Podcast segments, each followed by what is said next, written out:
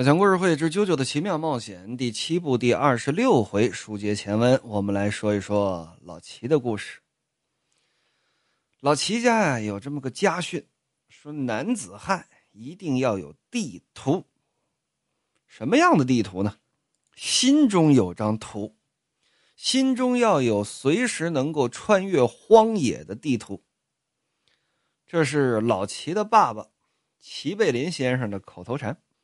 老齐他爸呀，每个月都会有一到两次去为国王办差。每次这种早上，母亲总是会默不作声的准备少许的鱼肉。在吃完一片面包、喝一杯红酒，父亲呢就会出门去见国王。从画面表现上来讲呢，老齐家此时是五个孩子。每当这个时候，国王的使者一定会问老齐。当时老齐还是小孩呢，杰洛呀，你现在多大了？就这个问题。比方说这一次问的时候，杰洛说：“我九岁了。”他爸爸做什么职业的呢？是医生。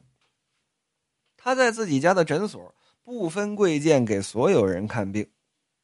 有这么一天呢，爸爸说：“儿啊，如果有一天你想起来了。”一定要来地下室！爸爸串台了，串台了，串台了，串台了。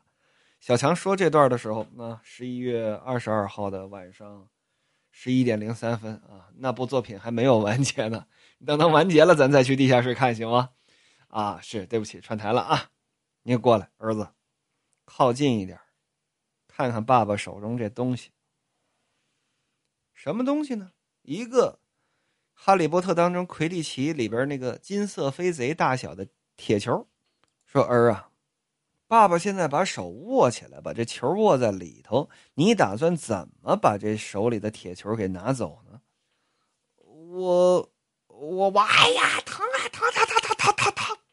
怎么的？老齐啊，是真直接啊，特别的直给，扑上去，吭哧一口，干嘛？咬自己爸爸的手腕，没让你这样，没让你作弊，你这叫卑鄙，知道吧？啦啦啦啦啦，还跟那咬，边咬啊边用自己这手小手去掰自己爸爸这大手。我是在跟你讲回转的事情，我是让你用回转从握住的拳头里边拿出来。我撒手，把嘴张开，啊！破破，爸，你这该搓泥了啊！这身上够脏，别废话。再说了，这怎么可能啊？哎呀，疼死我了，疼死我了！听好了，傻儿子。虽然你成天都在骑马玩耍，但是你必须学会铁球大回转。到十三岁的时候，你必须掌握全部的技巧。你爷爷，也就是我爸爸，也是这么教我的。他的爸爸也是这么教他的。为什么呀？我爷爷跟太爷爷跟这铁球有什么关系吗？齐贝林家的男儿向来都是这么过来的，你也肯定能够办到。出去吧，哎，小齐贝林边往外走就边琢磨，他爸说：“放进手里啊，比从手里拿出来要简单。”哦，是，哎哎，什么时候这铁球跑自己手里头去了？而且，在齐贝林手里，这铁球已经开始微微的打转了。到了下一次，国王的使者再来问。杰洛呀，你多大了？十三了，十三岁了，已经是一个中二少年了。当杰洛齐贝林满十三岁的时候，他爸告诉他：“说今儿啊，你跟我一起来。”而母亲在出发之前一言不发，不知道为什么亲了儿子一下。杰洛吃下了母亲做的少许鱼肉跟一片面包，喝了一杯红酒。小杰。跟爸爸乘坐的马车进入了国王城堡西北位置的高墙。进去之后啊，他爸这么跟他说的：“说儿啊，男儿心中要有谱啊，要有这么一张能够穿越荒野的地图。”爸，你说的啥意思？我咋没听懂呢？听好了，你是齐家的长子，长房长孙。守护家族是你的职责。人的幸福啊，是源自于家庭的，守护家族就关系到守护国家。一家人分崩离析，会被祖先以及未来的子孙们瞧不起。你一定要记住这一点。从今天开始，你就是我工作的助手了。这份工作是三百八十年前由当时的国王任命的，是我们齐贝林家族代代恪守的任务。哪怕是换了王朝，我们这个职务照样以严肃对待。工作，助手啥工作？爸，这建筑物里到底有什么呀？整这会儿，就听得有人喊：“法务官，有劳请来中庭。”没办法下手啊！犯人现在十分激动。什么？法务官要来？别过来！我我诅咒你！小齐一听这调不对啊，爸，爸爸爸。再看老齐朝那边就走，神父呢？神父没有让他下定决心吗？不管用啊！这位的内心根本就不愿意平静下来。嗯，儿子，你在那儿等着，之后我会给你指示的。说着，把这外套一脱，由打旁边接过来这么一件衣服。什么东西？一个大围裙。这围裙上面呢，还戴着这么一个大兜帽。兜帽前面还有这么一块白布遮着脸。玩过寂静岭啊？就里边最经典的寂静岭的一个形象，一个屠夫的形象，大三角脑袋，身上穿这么一大皮兜子，手上拿着这么一把大锯齿刀，嘎啦啦啦啦啦啦，就跟这找你，并且脱了 PS 二早期画质极低极低极差极差的那个服，导致呢这个寂静岭是烟雾蒙蒙，是吧？惨雾淡淡。说起来是颇有时代感的，就见他爸爸边走，边由打旁边一个类似于手下人，也穿着这么一大皮兜子，戴着这么一面具，由打的手中接过这么一把双手巨剑，而且由打自己的腰间摘下一枚铁球来，这铁球在手中嗖嗖嗖嗖嗖嗖嗖就跟这转。再看这屋里头是个什么呀？行刑台。这行刑台啊，三个这算是刽子手，摁着这么一个死刑犯，拿着大铁链子一靠，往这石槽上这么一摁，底下有这么一个大木桶，那是装血装脑袋的。你们住手啊！不要啊！我诅咒你们！我不想死！我就见他爸爸抬起这铁球，别动啊，让你的心归于宁静。把这铁球往这位背上这么一放，我我这咔，一剑劈出，这脑袋可就掉了。而自己这儿子呢，跟旁边一直就这么看着，脑袋都掉了，那人还活什么了？这铁球一直跟那儿转呢。就见老齐他爸爸这么一抬手，嘣，这铁球又吸回来了，走到儿子跟前。把这剑往前面啪这么一递，哎呦我，孩子吓一跳，去把剑洗干净。你的工作从这一刻就开始了，这就是齐贝林家族三百八十年来的任务。只要法治国家还存在死刑制度，就一定会有人去执行，就一定会有刽子手。说呀，二十世纪之前的欧洲，执行死刑的任务是由国家严格任命的要职，并且是世袭制。也就是说，受命执行死刑者，刽子手享有崇高的地位和收入。病关索杨雄，对吧？那工作相当是体面的，对不对？可是必须是父传子，这种职业的责任和技术将代代传承。一点伤啊，就可以让人致命。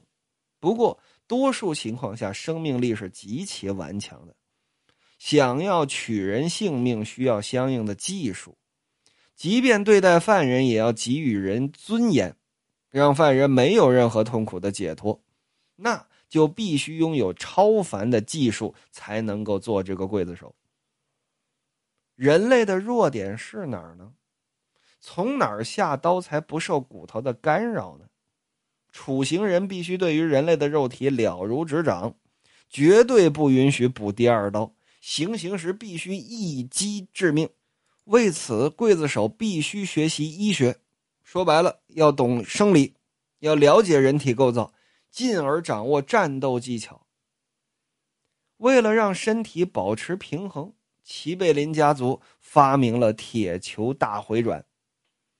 这种铁球的旋转并非为了痛苦，而是为了宁静，并且世代传承。当刽子手就是齐贝林家族的宿命。杰洛·齐贝林呢，二十五岁的时候，必须去继承自己父亲的地位，成为继承人。没错看起来没有任何问题，一切都按部就班。直到那个仅仅是在贵族府上擦鞋的九岁的小孩马尔科的出现，那个孩子被判处死刑了。那说老齐的故事到这就结束了吗？没有。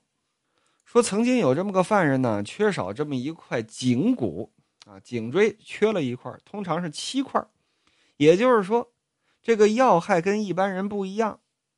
幸好啊，老齐他爸爸精通医学，看出端倪，一刀致命，让这个犯人没有受苦。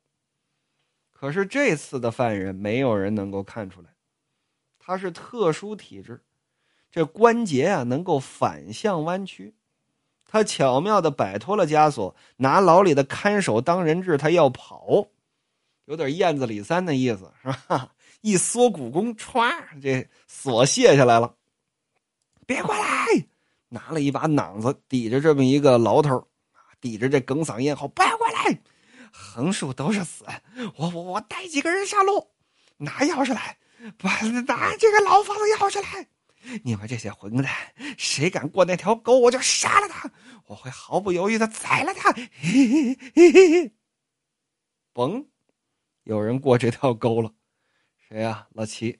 哎呀，老齐真帅啊！真的真真帅啊，真帅！我觉得荒木画成太郎画，甚至是画蓉蓉，也就是鸠鲁诺的时候都没有这么用心。鸠鲁诺那是亲闺女的待遇，虽说鸠鲁诺是男性，但是。荒木老师的确最开始是想把鸠罗诺设置成一个女性的啊，女性吸血鬼的迪欧的闺女，但是编辑部不让啊。咱这前文书讲过这个故事了，所以说呢，你就看这个鸠罗诺身上处处是那种阴柔的美，包括封面上那小屁股一撅，哈哈那小粉红衣服啊一堆的花儿，对吧？到了老齐这儿后啊，浑身透着这种阳刚美，阳刚还痞了吧唧的那种劲儿，嘿，好好啊，好。老生常谈一下，相比于胶泥的三天两头崩的，老了都不认识。老齐是真的帅啊，画的是真的用心。但是此时老齐嘣过了这道血沟了，我过来了，哎，我过来了，怎么着啊？啊，我你放了吧，你别过来，我操的噗！老齐抬手就是一铁球，直接就砸到心口了，砸到谁的心口了？砸到被挟持的那个人质的心口了。前文书讲了，这铁球大回转它不讲理，非常的不讲理。说这个力能传导到哪里去，就能够传导到哪里去。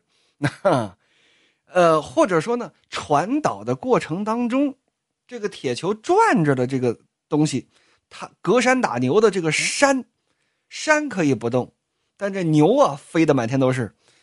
这这就是铁球大回转的功效。特别的有趣啊，所以说这铁锹滋，在这同事都是刽子手嘛，牢头吧，在这牢头身上啊，就跟那转，牢头没事后边这个罪犯哎啪，整个人就飞出去了。嘿，头干得好啊，真不愧是老狱长的儿子。我爸爸不是典狱长，我爸爸是刽子手，别瞎说，靠起来，靠起来，靠起来。当杰洛·齐贝林已经成长为齐贝林家族能够独当一面的长男，说白了，继承人了，对吧？家主了。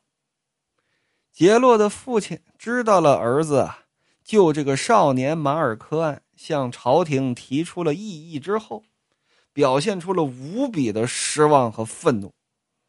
此时，他的父亲逐渐上了年纪，发型呢，后半段像神父，前半段像波鲁纳雷夫。衣服呢又很像修特罗海姆啊，这么一个结合起来的爸爸的形象。老头啊上了年纪了，已经决定卸下重任。无论现在还是从前，这爸爸从来没大声训斥过儿子。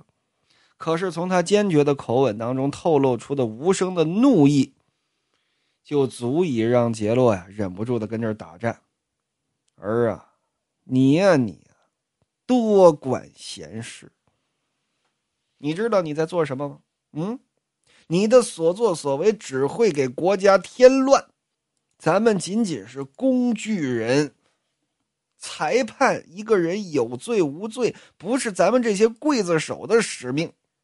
包公案、海公案、施公案，对吧？那人家都是执法机构，咱是什么呀？咱是执法机构下辖的这么一个很小的执行者。你说你可添的什么乱呢？你你给我站在那儿，今儿好好我得训训你。